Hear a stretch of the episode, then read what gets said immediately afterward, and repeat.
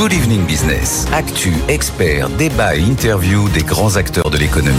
Alors 18h13, on est de retour dans Good Evening Business. Je vous disais, Emmanuel Macron est arrivé en début de, soirée euh, du côté de l'Ouzbékistan après avoir passé quelques heures euh, au Kazakhstan. Déplacement express dans deux anciennes républiques euh, soviétiques.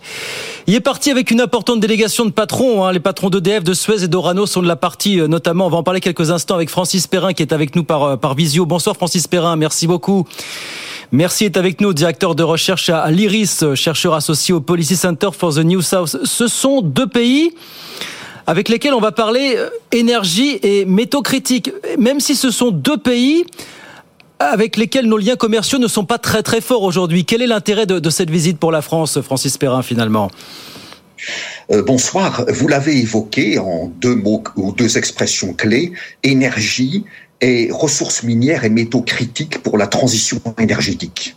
Alors pour l'énergie au sens entre guillemets classique du terme, lorsque nous parlons du Kazakhstan, nous parlons de pétrole, de gaz naturel et d'uranium.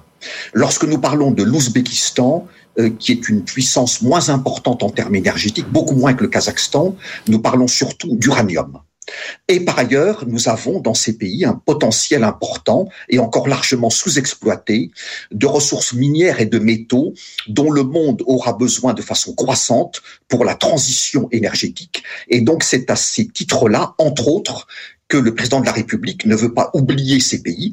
Par ailleurs, euh, pour le Kazakhstan, il y a quand même des intérêts français présents, Total Energy euh, et Orano, donc Total Energy dans le pétrole, le champ de Kashagan, la plus grosse découverte pétrolière dans le monde au XXIe siècle, Orano pour l'uranium bien sûr, EDF euh, e est sur les rangs puisque le Kazakhstan a un projet de centrale nucléaire et EDF aimerait bien emporter le contrat, donc il faut aussi soutenir l'industrie française. Orano aimerait développer ses activités dans la, les mines d'uranium au Kazakhstan.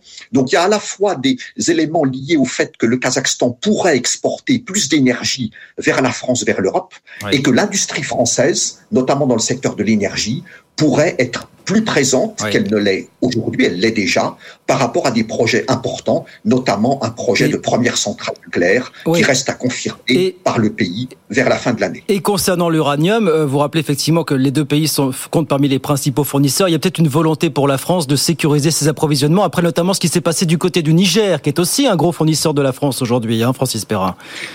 Euh, tout à fait. La dimension uranium dans ce voyage présidentiel, uranium donc nucléaire, bien sûr, est très importante. Vous avez raison de le souligner. Rappelons que le Kazakhstan, c'est aujourd'hui le premier producteur mondial d'uranium le combustible de, des programmes nucléaires à travers le monde, euh, le Kazakhstan représente un peu plus de 40% de la production mondiale d'uranium, ce qui est absolument colossal. Il devance euh, d'autres pays comme le Canada, la Namibie, l'Australie et l'Ouzbékistan, qui vient en cinquième position. Donc là encore, les deux pays sont importants, mais le Kazakhstan, en termes énergétiques, est beaucoup plus important que l'Ouzbékistan. On, a souvent dit, à juste raison, que ces deux pays représentaient un, un, un ce qu'on appelle un précaré russe. Est-ce qu'au moment où euh, la Russie est accaparée par son offensive militaire en Ukraine, est-ce que vous dites qu'il y a des, des, parts de marché à prendre finalement pour la France ou pour quiconque veut s'intéresser de près à ce pays finalement?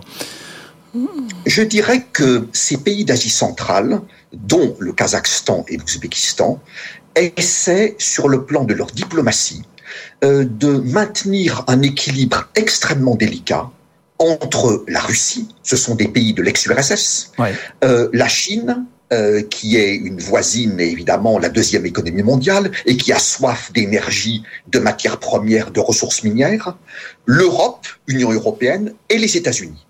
Et il faut donc beaucoup de souplesse diplomatique à ces pays pour essayer de ne pas donner l'impression à l'une de ces quatre puissances ou groupes de pays pour l'Union européenne qu'on les délaisse au profit d'autres. Hmm. C'est extrêmement délicat et la visite présidentielle de la part de M. Macron est aussi une façon pour la France et pour l'Europe de conforter un petit peu la volonté de ces pays de ne pas tomber uniquement d'un côté ou de l'autre, par exemple Russie et Chine, mais d'aller aussi tout en gardant de bons liens avec ces deux grandes puissances euh, asiatiques, euh, ou euro-asiatiques pour la Russie, d'aller également vers l'Occident, Europe et États-Unis. Parce qu'il y a de la place encore pour vous? On disait, bon, ces pays ont fait partie de ce qu'on appelle le, précaré russe depuis des années. La Chine aussi a pris une longueur d'avance à travers le fameux programme des routes de la soie. Il y a encore de la place pour la France, pour vous, à, votre avis? Oui. Oui.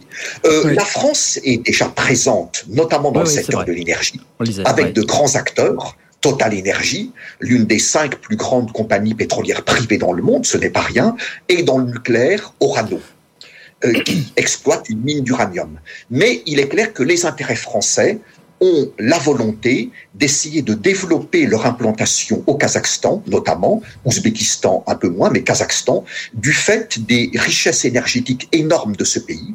Il y a d'ailleurs aussi un potentiel en termes de renouvelables, euh, dont on parle moins, qui est moins important, mais qui n'est pas à négliger, notamment un potentiel éolien très important. Donc la visite présidentielle a aussi pour mission, entre autres choses, de soutenir les efforts des industriels français, en particulier dans le secteur de l'énergie et des ressources minières, de continuer à s'implanter, à se développer davantage et à obtenir de nouveaux marchés si possible, dont notamment pour EDF le projet de première centrale nucléaire au Kazakhstan, qui reste à confirmer. ce sera fait vers la fin 2023. Et la preuve en est que ce pays, ces pays sont regardés de très très près. Aujourd'hui, on lisait que après Emmanuel Macron aujourd'hui, c'est le, Premier ministre hongrois Viktor Orban qui sera sur place demain à Astana, puis vendredi le président turc Recep Tayyip Erdogan. Ce sont des pays effectivement qui sont regardés de très près, convoités de très près. Il va falloir batailler cher pour se faire une place au soleil, si vous me passez l'expression finalement. Hein. tout à fait. Ils sont très courtisés. Ils seront très courtisés évidemment par la Russie, évidemment par la Chine, par l'Europe et par les États-Unis. Il y a une présence importante des intérêts économiques américains à travers notamment de grandes compagnies pétrolières dans plusieurs développements pétroliers et gaziers dans cette région de l'Asie centrale, en particulier le Kazakhstan. Donc oui, effectivement, les places sont chères, il y a, elles sont très convoitées. Euh, la France et l'Europe ont des atouts qui ne sont pas négligeables. On est déjà présent sur place, pas suffisamment, mais on ne part pas de rien, on ne part pas de zéro.